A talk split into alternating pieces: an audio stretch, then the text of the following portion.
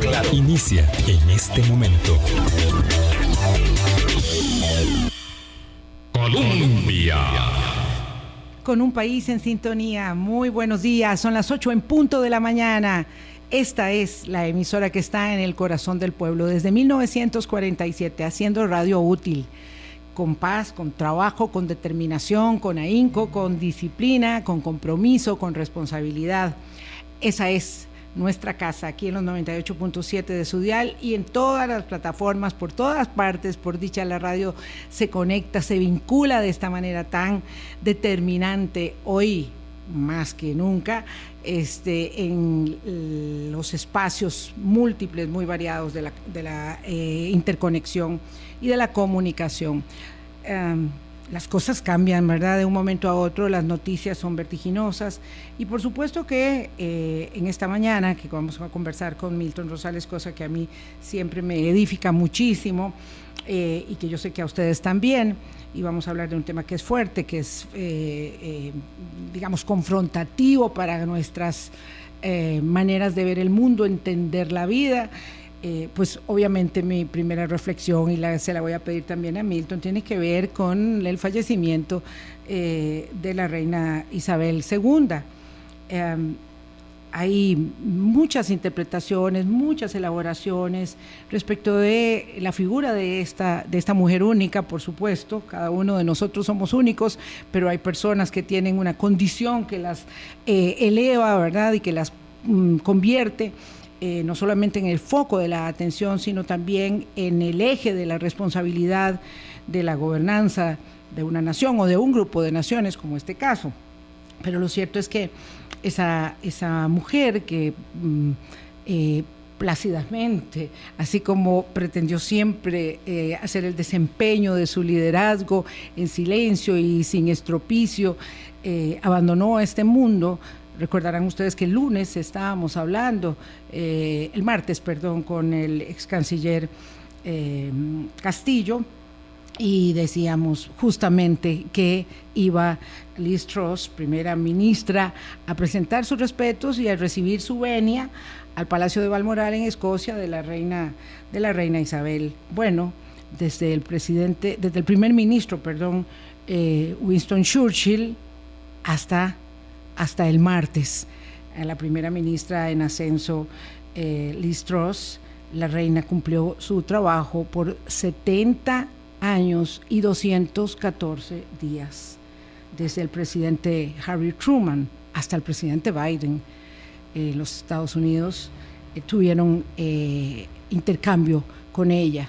Eh, excepto Johnson, pero ya eso fueron otras condiciones, eh, pero todos ellos, ¿verdad? Todos esos mandatarios de dos potencias tan significativas, y habría que hablar de muchas otras, pero no es el caso, eh, pasaron entonces eh, en el reinado de esta mujer eh, que, se va de esta forma a los 96 años de edad. Por supuesto que ya todo el mundo sabía que ese momento estaba llegando. Eh, y cuando se le vio el martes, yo no sé si la viste, Milton, estaba muy frágil. A mí me conmovió mucho cuando estaba saludando a Liz Truss. se veía muy frágil, muy, muy frágil. Entonces, claro que ya se advertía ese, ese final. Así que te agradezco muchísimo, eh, Milton, esta mañana acompañarnos y hacer una primera reflexión eh, sobre, sobre la vida, sobre la vida que es tan compleja, que es tan difícil, que no fue fácil para nada, eh, pero que marca un punto de inflexión tan importante que hoy todo el Reino Unido está aglutinado alrededor de esa figura. buenos días, Vilma, buenos días a tu amable audiencia. Casualmente, eh, cuando la nueva primer ministra le presentó sus respetos a la reina, yo le comentaba a mi esposa, eh, nos va a durar poco. Y no esperaba cuán poco. Una mujer extraordinaria, podemos estar de acuerdo o no con la monarquía, pero ella fue un referente de dignidad, un cable a tierra, en los momentos más oscuros que vivió el Reino Unido y la humanidad y a mí una de las lecciones más importantes que deja es que eh, se puede permanecer activo a través de toda la vida, siendo útil y siendo modelo y siendo ejemplo. Clint Eastwood recientemente escribió una nota maravillosa que dice que a él le va bien y que ha obtenido los premios que ha obtenido porque no ha dejado entrar el viejo. Y yo creo que eso fue lo que hizo la reina, que no permitió que la edad, que los años le quitaran eh, vitalidad, le quitaran participación en la vida activa, en la vida pública. A veces se nos hace creer que la vida se vive por etapas y que a partir de cierta etapa ya no tenemos utilidad, no tenemos eh, parecer, pero nadie queda obsoleto en el tanto trata de entender el mundo de su época. Y eso hizo la reina y para mí en ese sentido es el mayor legado que me deja. Qué, interesante, qué profundo, ¿verdad? De esto, nadie queda obsoleto si trata de entender el mundo en su época, y eso fue lo que hizo, porque fue adaptando la monarquía a lo largo del cambio de muchas décadas en circunstancias muy complejas, y eso este, le permitió convertirse, como decís muy bien, Milton, en ese, en ese referente. Me parece que eso es realmente muy interesante. Eh, y ahí mm, habrá oportunidad para que veamos sus, las implicaciones de su, de su trabajo, em, de su ah, impronta. Las ceremonias, en estos casos, pues eh, hay una gran eh, cantidad de ritos, de simbolismos, de, en las ceremoniales que vienen hacia adelante. Vean ustedes que los funerales serán hasta el domingo 18 de septiembre. Entonces hay 10 días de actividades muy significativas que son determinantes para el ascenso.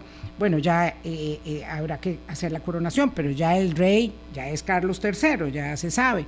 Eh, y entonces ahí vamos a ver muchas implicaciones de carácter social y político, de las que vamos a hablar más adelante, pero evidentemente era ineludible una referencia a esta, a esta mujer eh, cuya vida ella a los 21 años dijo que iba a dedicar, larga o corta, ya lo habrán escuchado en muchas biografías que están circulando, al servicio de su pueblo. Y qué vida más larga y qué prolífica y qué bonito ejemplo. Voy a hacer una pausa adelantada, no es costumbre a esta hora, porque vamos entonces sí a entrar en materia con Milton Rosales. Mañana es el día que se reflexiona acerca de la prevención del suicidio. Hablando claro, Colombia. Sintonía 8, 10 minutos de la mañana.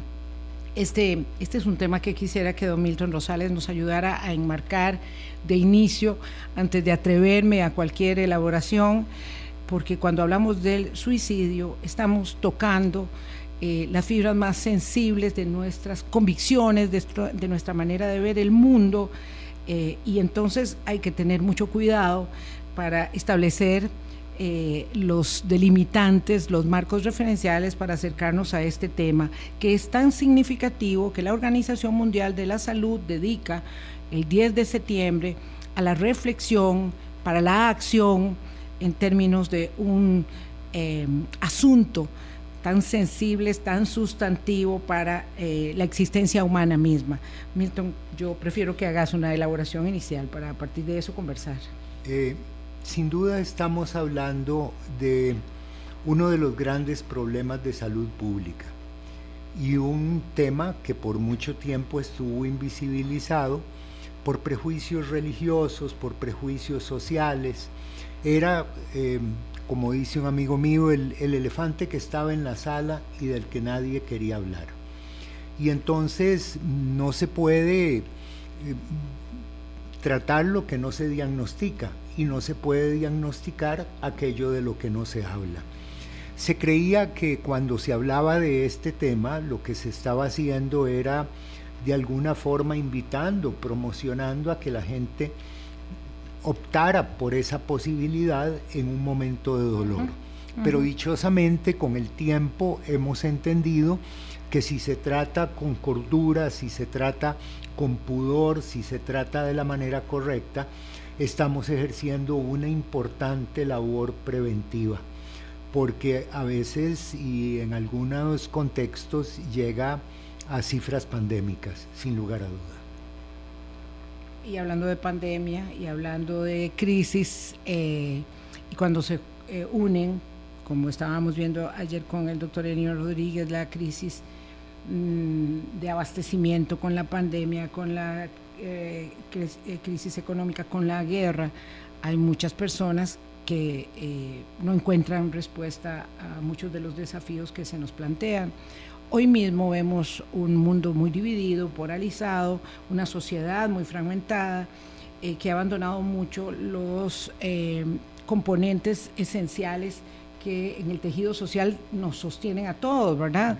La solidaridad, la empatía, el, el, bien común, todas esas cosas que parecen a veces palabras gastadas y que hacen parte, digamos, del acompañamiento que todos necesitamos. Nadie está solo, nadie está resolviendo su vida solo, pero ciertamente hay personas que necesitan más que otras de ese apoyo y eso en términos de eh, asistencia de sus necesidades mínimas y cuando hablo de las necesidades mínimas básicas no hablo de la comida y del vestido, sino también del acompañamiento emocional que necesitamos, que lleva a las personas finalmente a decidir mi vida no vale la pena y yo ya no quiero, eh, no tengo el ánimo de levantarme cada día y decir qué bonita mañana, qué ganas tengo de ir a trabajar, qué ganas tengo de lavar los platos, de eh, y salir a hacer tareas. Sí, son épocas en que por las distintas situaciones que estamos viviendo, que las han mencionado, las personas a veces nos vemos en, la tesitura de lidiar con pérdidas, con sufrimiento, con estrés, con desesperanza. Y ahí en ese momento es donde la sociedad tiene que crear vínculo social. Adela Cortina decía que en estos tiempos no sobreviven los fuertes, sino que sobreviven los que están cercanos.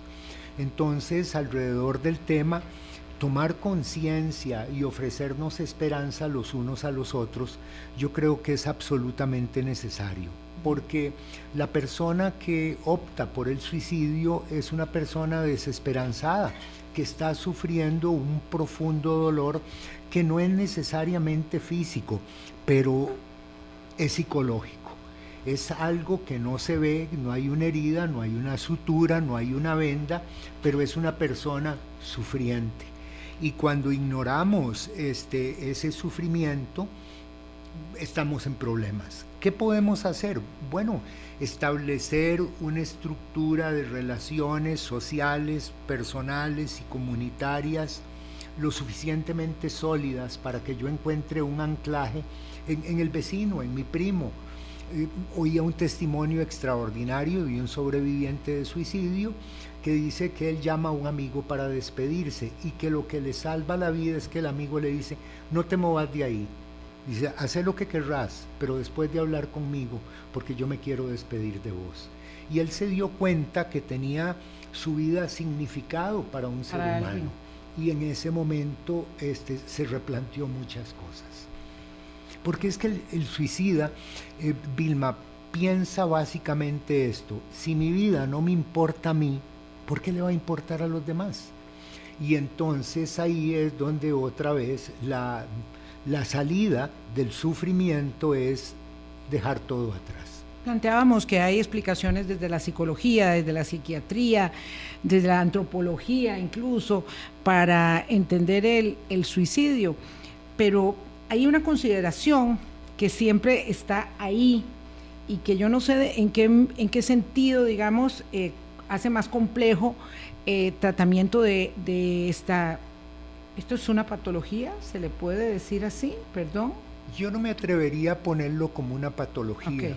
Eh, yo diría que es una, una situación, una coyuntura en que el ser humano supone que no tiene estrategias de afrontamiento para el momento que vive y siente que no tiene él, ella, estrategias de afrontamiento, pero tampoco encuentra el apoyo, la ayuda, la mano extendida para poder dar el paso siguiente. Hoy, dichosamente, es un tema trabajado, un tema en el que hay abordajes científicos para cada situación en específico, porque sobre esto no se puede generalizar. Y yo quiero destacar muchísimo el trabajo del Colegio de Profesionales en Psicología, que casualmente en estos días está teniendo seminarios, talleres para capacitar profesionales sobre el tema, porque aún muchos profesionales, muchas profesionales, no teníamos en un momento dado la información suficiente y necesaria para poder abordar eh, la situación de suicidio.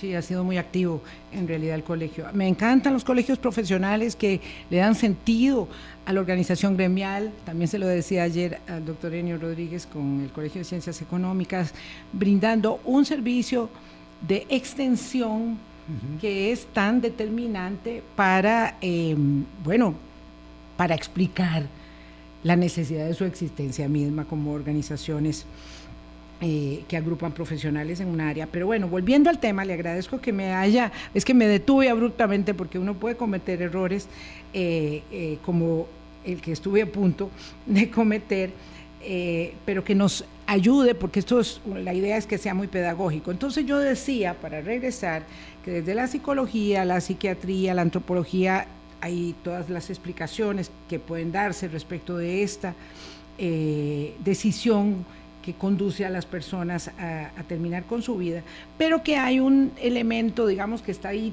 trastocando el, el debate siempre, la confrontación del tema, que es eh, un asunto de índole moral. ¿verdad? Cuando eso se establece, hay una gran dificultad para hablar del tema, porque si yo eh, lo veo a usted sufriendo profundamente, porque una persona de su entorno eh, tomó esta decisión, ¿verdad? Fatal. Y le digo, la verdad es que Dios no lo va a perdonar. Ah, porque la vida la da Dios y solo Dios la puede quitar. Y, y, esto es tan serio que vean momentos que las personas que tomaban esa decisión tenían que optar por honras fúnebres diferentes, lo cual hacía revictimizar a la familia misma, que, que claro que por eso esto era un gran tabú, porque había un señalamiento, ¿verdad? Esto fue un pecado. Y entonces, claro, uno que está desolada, la gente que está desolada, porque el otro ya se fue, la otra ya no está, ¿verdad? Son padres, son hijos, son hermanos, son eh, cónyuges, terminan siendo este, señalados. Y la verdad es que entonces ese juicio moral en el que yo me siento en el estrado de la superioridad para decirle a usted lo que está bien y no respecto de su vida y la de su familia, termina siendo demoledor. Mira, este es un, un, tema necesario de abordar cuando se habla del suicidio, porque durante mucho tiempo la religión, me imagino que creyendo que estaba actuando de manera propositiva, brindando un mecanismo de contención, eh, señalando que era un pecado imperdonable y estas otras cosas que se permitieron decir, cometieron un error terrible, porque no solo lastimaban a quien en un momento dado optó por quitarse la vida, sino todos sus familiares sobrevivientes que cargaban con un peso que les obligaba a ocultar la realidad de lo que había sucedido, por vergüenza, eh, por miedo al rechazo, etcétera, etcétera. Pienso que en los últimos tiempos, mayormente la religión oficial ha madurado en ese sentido y yo tengo la expectativa de que tenga un abordaje radicalmente distinto, abordaje desde el que se respete el dolor de las personas y no solamente acuda al estigma como una forma de resolución. Pero superando ese hecho que de verdad causó mucha vergüenza, eh, hoy dichosamente entendemos que em, zapatero a sus, a sus zapatos y que este es un tema que requiere un abordaje, como bien decías, psiquiátrico, psicológico, antropológico, social y no únicamente religioso.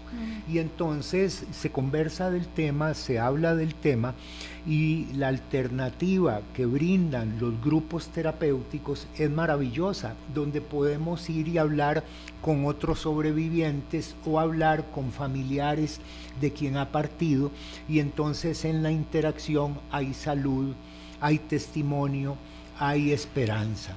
Pero sí este tema estaba circunscrito por mucho tiempo, como muchos otros temas, a los prejuicios e intereses de organizaciones eclesiásticas que hoy tienen que ser más benévolas y también más vulnerables y dejarse permear por el conocimiento científico. Sí, eh, la Organización Mundial de la Salud y la Organización Panamericana de la Salud establecieron para este año el lema de crear esperanza a través de la acción.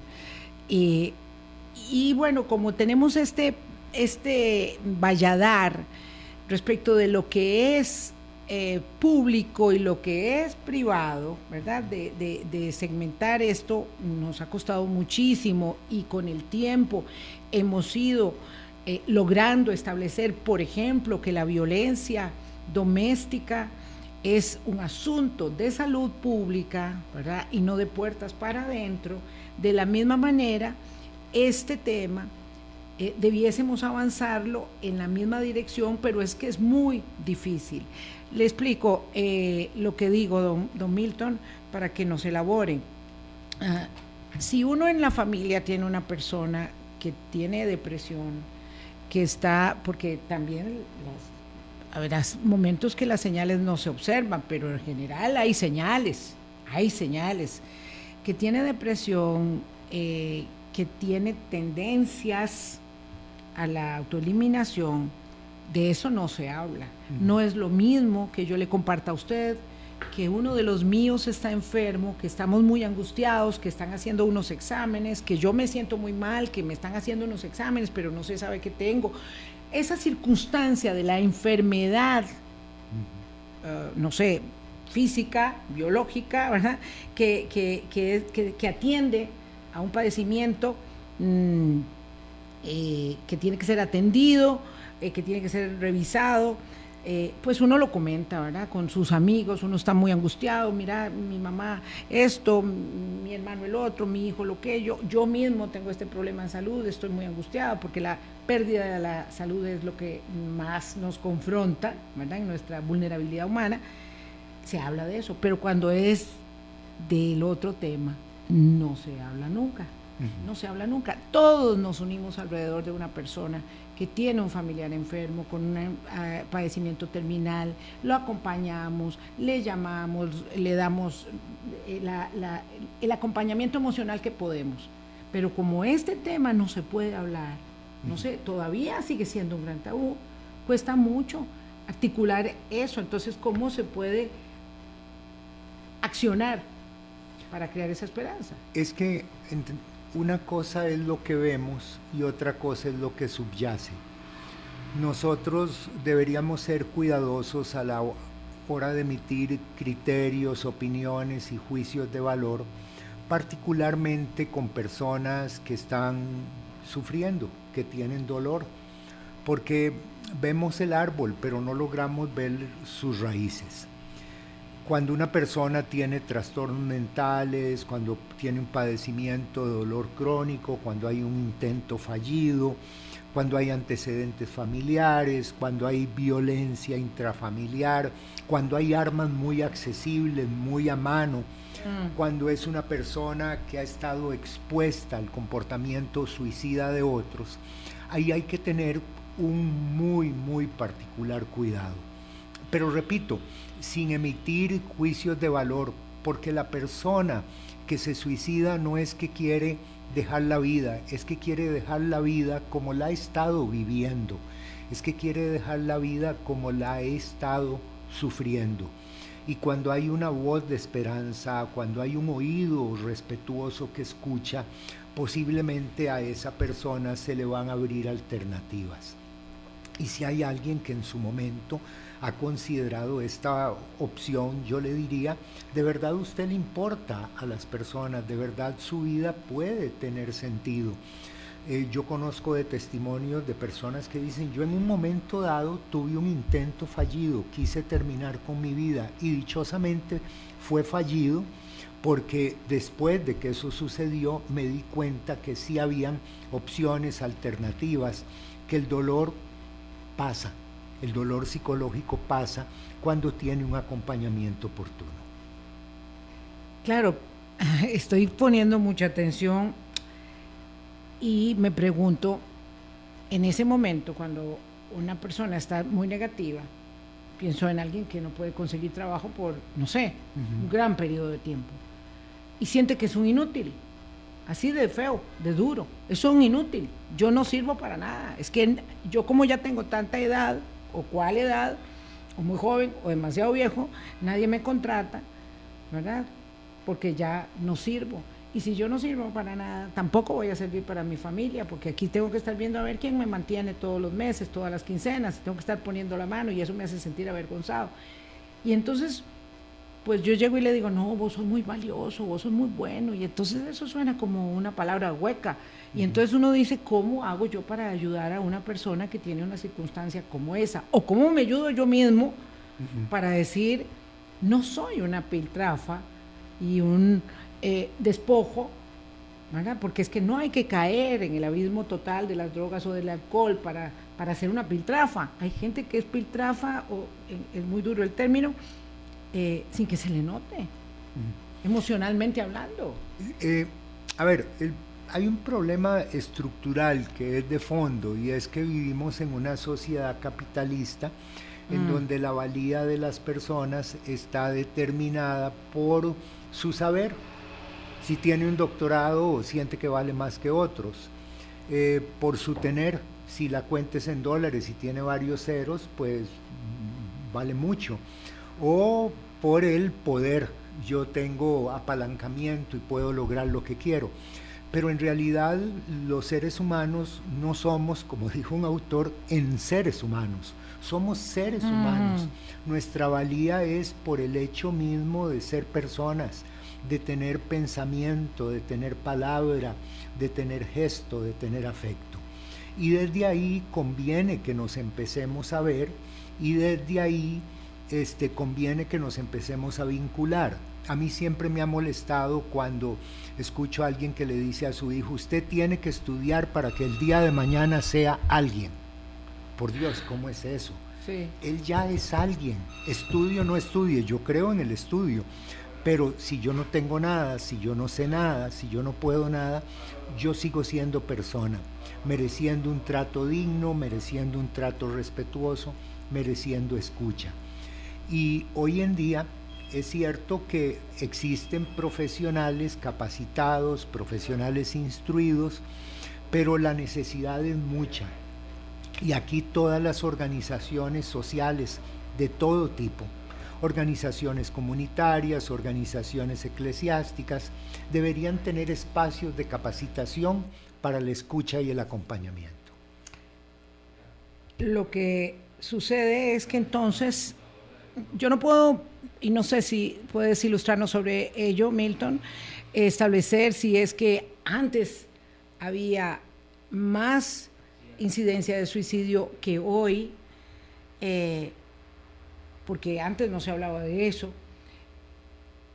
Pero lo que sí es cierto es que hay un enorme trastocamiento de nuestro sistema de valores para vernos como los enseres y no como los seres que somos en una sociedad que es individualista, polarizada, confrontada, fragmentada, uy, un montón de cosillas que no son bonitas de la sociedad que somos hoy, donde hay tanta, tanto señalamiento, tanta descalificación a priori. Yo a veces comento de lo que me sorprende esta interacción eh, en, en el mundo de las redes, donde yo lo que quiero no es eh, confrontarme con sus ideas, sino ver si usted se puede desaparecer del mundo porque me está estorbando demasiado.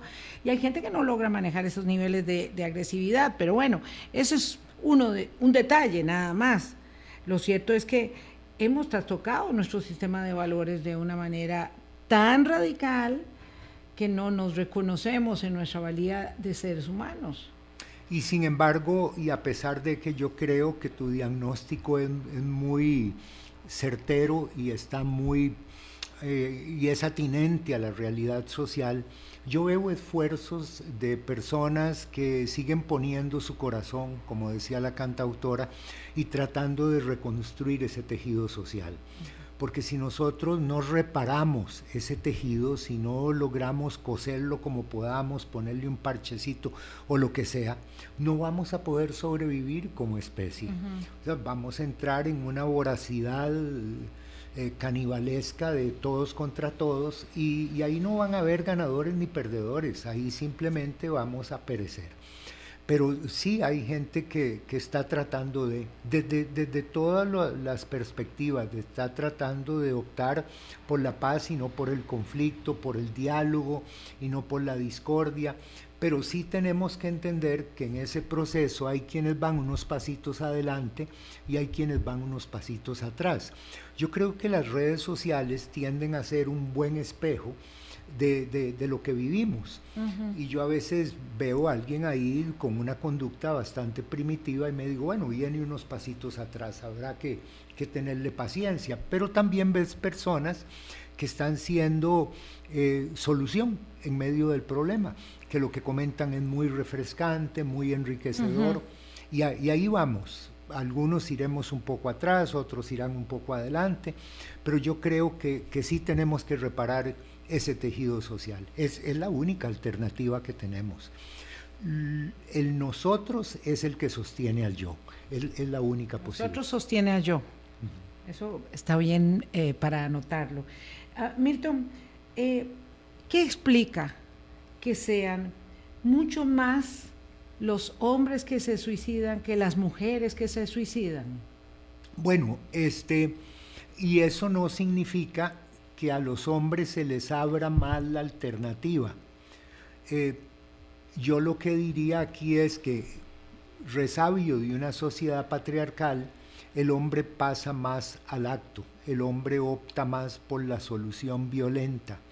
Porque si bien estamos entendiendo el suicidio como una acción en un momento de desesperanza, también lleva un componente violento.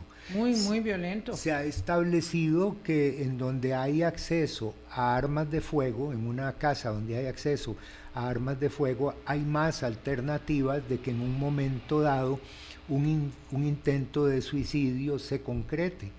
Y yo me pregunto, ¿qué hace un arma de fuego en una casa? O sea, y los hombres claramente, históricamente, repito, hemos tenido el reforzamiento de la sociedad patriarcal en donde el acto violento es una forma de solución. Yo lo atribuyo a eso y es cierto, hay mayor incidencia en, actos concretos en hombres que en mujeres, mucha más. De ¿Qué, hecho, ¿Qué arriesgado hay en decir que hay que ser muy valiente para autoeliminarse? A, mí me parece atroz, me parece peligroso. A veces eh, es que no quiero eh, estigmatizar, quiero ser muy prudente en eso, pero a veces el, suicidio, siendo una opción tan dura, tan difícil, tan compleja, termina resultando en la salida más fácil, salvo situaciones en las que las cosas están dadas de manera tal que no queda otra alternativa. Y párrafo aparte me merece a mí el tema de la eutanasia. Ah, sí, claro. Ah, ¿Verdad? Que yo creo que, que no es suicidio, sino que es una opción de vida. No, claro, claro. E, e, eso es muy importante que estás diciendo, eh, Milton, porque una circunstancia de vida en pleno desarrollo. Yo también lo pensaba cuando escribía el texto ayer. Este, eh, eh, y, cuando habla de las, uno de las circunstancias en pleno desarrollo, hay que entender a quién ese, ese desarrollo no le es pleno en, en, una, qué sé yo, hablamos, por ejemplo, de la gente muy joven, de los niños también, eh, que toman decisión de ese tipo. pero que es muy diferente, muy diferente, ¿verdad? De tener este, una circunstancia eh, terminal de vida donde este, hay un acompañamiento como lo existe en, muy pocos países del mundo, por cierto, este, que han dado el paso y yo creo que es una condición de dignidad que es otro, otro tema completamente al que estamos refiriendo nosotros. Pero bueno, entonces, básicamente se trata de que hay una cultura que hace que los hombres eh, tengan, eh, digamos, más mecanismos de gestión mediante eh, herramientas de violencia. Sí, yo creo que es la manera eh, más pertinente de, ponerlo. Creo que tiene que ver definitivamente con eso. Aparte que hay, hay algo que a mí me gustaría poner en el tapete, Vilma, y es el tema de eh, que a nosotros se nos hace creer que hay la posibilidad de tener una vida sin dolor, una vida sin sufrimiento, eh, una vida sin complejidades. y hoy sabemos que, la vida es, eh, en un momento dado se nos enmaraña, se nos pone cuesta arriba y que no hay ninguna persona que pueda ser excepción. Cuando yo creo que yo soy la excepción de la regla y que mi vida puede ser sin contradicciones, ahí me estoy exponiendo de una manera ingenua a, cosas que no son. Siempre me gustó mucho, en algún momento dado, en la escuela, creo que nos dijeron que habían descubierto el, diario de Magallanes y él decía, hoy hubo un motín a bordo, estuvo involucrado uno de mis mejores amigos, los lanzamos al mar, seguimos navegando. Se nos ha acabado el alimento, hemos tenido que comer ratas de la bodega, seguimos navegando. Producto de haber comido estos roedores tenemos serios problemas estomacales. Seguimos navegando. Y ese seguimos navegando, vieras que a mí me ha servido de mucha ayuda cuando he perdido un ser querido, cuando una relación importante en mi vida eh, se fisuró, se fracturó, cuando he sufrido una decepción amorosa, porque la vida es con dolor, la vida es con sufrimiento y conviene que sigamos navegando. Ahora vamos a seguir navegando de una mejor manera si hay de nuevo una mano extendida, un oído empático, alguien que te dice, yo no sé cómo lo vas a resolver, pero aquí estoy yo para que contes conmigo. Uf, eso en muchos casos sería suficiente. Son las 8.39 minutos de la mañana. Milton Rosales es psicólogo y nos ayuda para poner en perspectiva eh, la acción o la reflexión para la acción que propone la Organización Mundial de la Salud, porque mañana es eh, la fecha en que se dedica a la prevención del suicidio. Por supuesto, hoy es el Día de los Niños también. Eh, vamos a la pausa y regresamos. Hablando claro. Colombia con un país en sintonía, 8.40 minutos de la mañana. Yo sigo aprendiendo con Milton Rosales aquí en la pausa y me asaltan muchas preguntas. Eh, por ejemplo, ¿es eh, más proclive al suicidio alguien que haya estado expuesto al comportamiento suicida de otro miembro de la familia o en su comunidad? porque esto está muy ligado con aquello de que mejor no hablemos del tema, eh, que yo aprendí en la universidad en mi tiempo, que ese tema no se tocaba. Era un tema casi ético señalar, o ético señalar que ese tema no se abordaba y ha habido un cambio radical en ello, pero eh, existe siempre temor respecto de cómo se propicia o se estimula la conducta contraria a la que queremos propiciar se considera como un factor de riesgo la exposición a comportamientos eh, de presuicidas o suicidas de otros como un factor de riesgo, pero un factor de riesgo no es determinante. Esa creencia de que lo que se habla no existe tiene que ser trascendida. Nosotros tenemos que agujerear el silencio y hablar del tema con toda prudencia, con toda tranquilidad, con toda cordura, como aspiro a que lo estemos haciendo ahora. Porque repito, no podemos tratar lo que no se puede diagnosticar, no se puede diagnosticar aquello en lo que no nos hemos preparado y no nos podemos preparar en aquello de lo que no hemos conversado, de lo que no hemos hablado. Es como lo hablamos y ahí insisto que hay que hablarlo con prudencia, con un acercamiento científico y sobre todo con pudor y con respeto. Pero que el tema hay que hablarlo es otro de los, de los temas. Nosotros venimos trascendiendo una sociedad en la que había un montón de temas tabú de los que no se podía conversar eh, temas de sexualidad, temas de género, temas de diversidad, por un tiempo eh, eran temas invisibilizados. Y hoy nos hemos dado cuenta que cuando hablamos de sexualidad y afectividad baja la incidencia de embarazo adolescente, que cuando hablamos de diversidad desaparece la homofobia, desaparece el racismo, que cuando hablamos de temas de género construimos una sociedad más justa y equilibrada. Y cuando hablamos del tema del suicidio, estamos ejerciendo una importante labor preventiva. Bueno, si hay algo que nos toca hacer hoy, tal vez este es el momento de hacerlo. Este amigo dice, qué casualidad que toques este tema, Vilma. Yo he pasado por situaciones muy difíciles. Me despidieron luego de 21 años de trabajar en el Poder Judicial.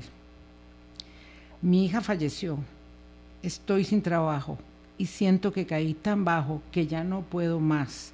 Estoy desesperanzado y quiero morir. Ya nada me llena en esta vida. Puedo entender que quiera morir y seguramente quiere morir a los sentimientos que en este momento le están acompañando. Quiere morir a la vida como la está viviendo. Sin lugar a duda, y cuando usted nos habla de sus pérdidas, está elaborando un proceso de duelo, de cicatrización, en el que hay enojo, en el que hay eh, dolor, impotencia enorme, impotencia, frustración, tristeza, pero eh, no se va a sentir así el resto de su vida.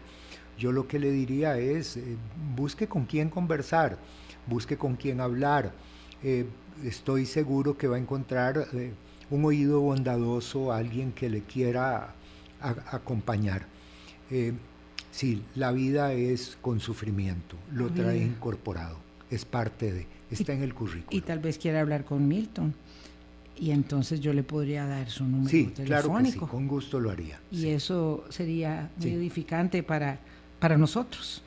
Este, es, hay de todo, ¿verdad? Él un poco no, un poco no, mucho le da sentido a lo que hacemos cada día. Mucho le da sentido. Cuando abordamos temas de cualquier naturaleza, cuando estamos hablando de la, de la desesperanza de la pobreza, por ejemplo, como ayer, o, cuando hacemos enfoques para eh, aprender cada día de una realidad tan compleja como la que nos toca vivir, lo hacemos con el propósito de servir. Esta es la existencia misma de, de estas ondas, de esta radio. Eh, y, a mí me, por, supuesto que, mm, mm, me duele profundamente su dolor, su preocupación y su desesperanza hoy. Eh, y ojalá que podamos, que podamos eh, haberle servido en este momento. Hay una circunstancia donde tal vez, no sé, uno no puede decir que un dolor sea más grande que el otro, eh, pero es muy difícil explicar, explicarse el suicidio de los niños, de los pequeños, de los adolescentes que probablemente están enfrentando una transformación eh, tan radical como la que se produce en la adolescencia, parecieran darse más claves de entendimiento, pero de los niños esto es algo que es muy, muy difícil de entender. Es muy, es muy difícil de entenderlo y no se puede entender como un hecho aislado, porque las cosas se dan en un contexto. Entonces yo evito las generalizaciones y prefiero un acercamiento caso por caso. Eh, el contexto muchas veces explica la situación del niño, a no ser que haya un componente eh, psicopatológico, ¿verdad? Que ya sería una especificidad. Pero hablándole a los padres, hablándole a las madres, a los adultos cercanos, eh, el hecho de que alguien se quiera quitar la vida no pone en cuestionamiento su rol, su función, la tarea como usted la ha asumido porque muchas veces en el momento que alguien busca ayuda, lo que tratamos es de justificarnos. Yo te he dado todo lo que he podido. Yo he sido una mejor mamá de lo que fue la mía conmigo y yo nunca pensé en eso. Y entonces lo que estamos haciendo es echándole leña al fuego, no siendo parte de la solución, sino parte del problema. Una persona que está dolida no significa que está cuestionando lo que yo he hecho, lo que yo he dejado de hacer. Significa simple y llanamente que está dolida y que requiere escucha, acompañamiento, eh, pero sin que yo tenga que justificarme, sin yo, que yo tenga que regañar, sin que yo tenga que moralizar.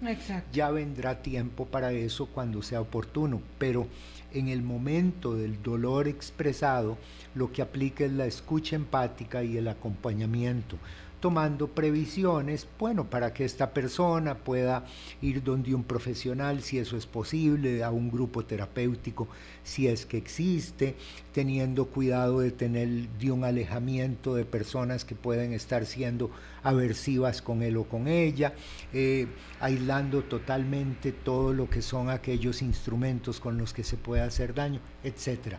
Pero moralizar, regañar, justificarse, no aplica, de verdad no aplica. Yo quisiera unas palabras eh, de Milton eh, para don Giovanni. Él cuenta que su hijo hace dos meses se quitó la vida y nosotros nunca lo vimos venir por ningún lado. Una persona buena, una persona trabajadora. El vacío que deja es enorme y las dudas son tremendas. Creo que solo clamando a Dios vendrá la fortaleza para seguir viviendo. El dolor no se quita. No, Giovanni, no se quita. Sin embargo, eh, en el tiempo, y decirle esto lo, digo con cuidado, merma y en el tiempo se aprende a vivir con él. Pero tiene usted razón, no se quita. Puede ser que merme, seguramente usted aprenderá a vivir con él y eh, muchas de esas preguntas permanecerán abiertas sin que le encuentre solución. En la vida hay muchas preguntas que permanecen abiertas. Yo tengo un montón. ¿Por qué la vida es como es? ¿Por qué hay dolor? ¿Por qué sufren personas inocentes? ¿Por qué hay personas tan crueles muchas veces que están en el poder? No, no, no tengo, no tengo respuesta para eso. Aprende uno a vivir con preguntas abiertas. Si quisiera de la manera más respetuosa eh, proponerle que converse con alguien. Eh, Vilma con gusto le da mi teléfono, no duden en llamarme y yo si no puedo atenderle le referiré a profesional competente que pueda acompañarle. Lamento profundamente su pérdida. Reciba mi, empatía y dése la oportunidad de sentir lo que siente y vivir de día en día. Creo que hay que aprender a abrazar el dolor, aunque yo sé que esto es muy fácil decirlo, Giovanni, eh, y otra cosa es estar confrontado con esa situación, pero eh, gracias a que Milton está acá, es posible que usted pueda encontrar también un vínculo para un grupo de apoyo que es tan, tan importante en esta, en esta etapa. Nuestro amigo eh, dice que gracias, que el programa le ayuda mucho todos los días y que ahora tiene en este momento mucho miedo, porque él nunca antes había pensado en matarse. A ver, eh, no queremos morir a la vida, queremos morir a la vida como la estamos viviendo hoy, pero el resto de nuestra vida no necesariamente va a ser como este día que estamos viviendo. Usted, le digo de la manera más respetuosa, está urgido de conversar con alguien. Hágalo como un acto de, respeto a usted mismo, dése la oportunidad, no se la niegue a partir de que nosotros tenemos el espacio para conversar con otras personas, podemos replantearnos nuestra perspectiva de las cosas. No sucede en, algunos privilegiados, sucede en todas las personas todos los días. Llame al colegio de profesionales en psicología, tienen una línea abierta y estoy seguro que le van a atender con cordialidad. Quería regresar al comentario, Vilma, de este señor que nos dice que tuvo una pérdida en la casa. Es, es una situación tan confusa. Perdiste a un ser querido, estás lidiando con tu dolor, llega la policía, te dice que no toques nada, llegan los forenses, están levantando un acta, aparecen los vecinos, ¿qué fue lo que pasó? Es una situación tan, tan complicada y no falta quien te diga, este, le traigo un vasito de agua, no llore, por el amor de Dios, llore. Yo he oído personas que me han dicho, don Milton, a mí el consejo más valioso que me dieron cuando perdí a mi hijo, a mi hija, fue llore, grite, saque esas emociones. Un vasito de agua, un abrazo, no puede calmar un dolor tan profundo y no puede responder todas las preguntas y todas las interrogantes que se hablen en una coyuntura como esta, que quizá es una de las más dramáticas que podemos vivir en la vida, cuando un ser querido se fue dejándonos con una serie de preguntas abiertas. Situación diferente, eh, que no digo que sea la opción, es cuando alguien se va y deja una nota explicando por qué tomó ¿Por qué se va? Por qué se va. Eso es radicalmente distinto, pero quien se va dejando preguntas abiertas nos deja en una situación de desconsuelo difícil de manejar. Don Giovanni, voy a tomar su teléfono porque hay una persona que quiere conversar con usted que tiene eh, eh, la eh, posibilidad de brindarle un apoyo, además de don Milton. Quiero agradecerle a Milton Rosales por haber estado con nosotros en esta reflexión y que sea de mucho enriquecimiento, espero, para, para todos nosotros. Todos tenemos que, que estar constantemente abiertos al entendimiento y al aprendizaje. Gracias, Milton. Solo un pequeño comentario, Vilma. Si un familiar suyo habla de morir o matarse, si dice que se siente muy vacío, si habla de un dolor físico o emocional, si habla de ser una carga, si se está alejando de sus amigos, si cambia de rutinas, si está regalando cosas importantes, eh, si está pasando por situaciones de desesperanza, si sufre rechazo por características especiales, típicas de las personas diversas, por favor, esté atento, esté cercano, esté empático, sea, esté disponible. Muchas gracias. Quiero decirles, por si acaso, eh, que hoy, viernes, mañana, sábado y el domingo son las últimas funciones de Enrieta, el musical de esta extensión de temporada en el Teatro Nacional. Si ustedes no lo han visto, ¿ya lo vio Milton? No, no lo oh, he visto. Milton, por favor, usted este, lo vamos a invitar. Este, esta, esta obra musical, de lo mejor que se produce, tan, tan alta calidad como un espectáculo en Broadway cualquiera, usted tiene que darse la oportunidad para ver Henrietta hoy a las 7 de la noche, mañana sábado a las 7 de la noche, el domingo a las 11 de la mañana esos días están habilitados y puede usted eh, asistir a un espectáculo muy gratificante y enriquecedor de nuestra historia también. Que la pasen muy bien hasta el lunes. Hablando claro, hablando claro.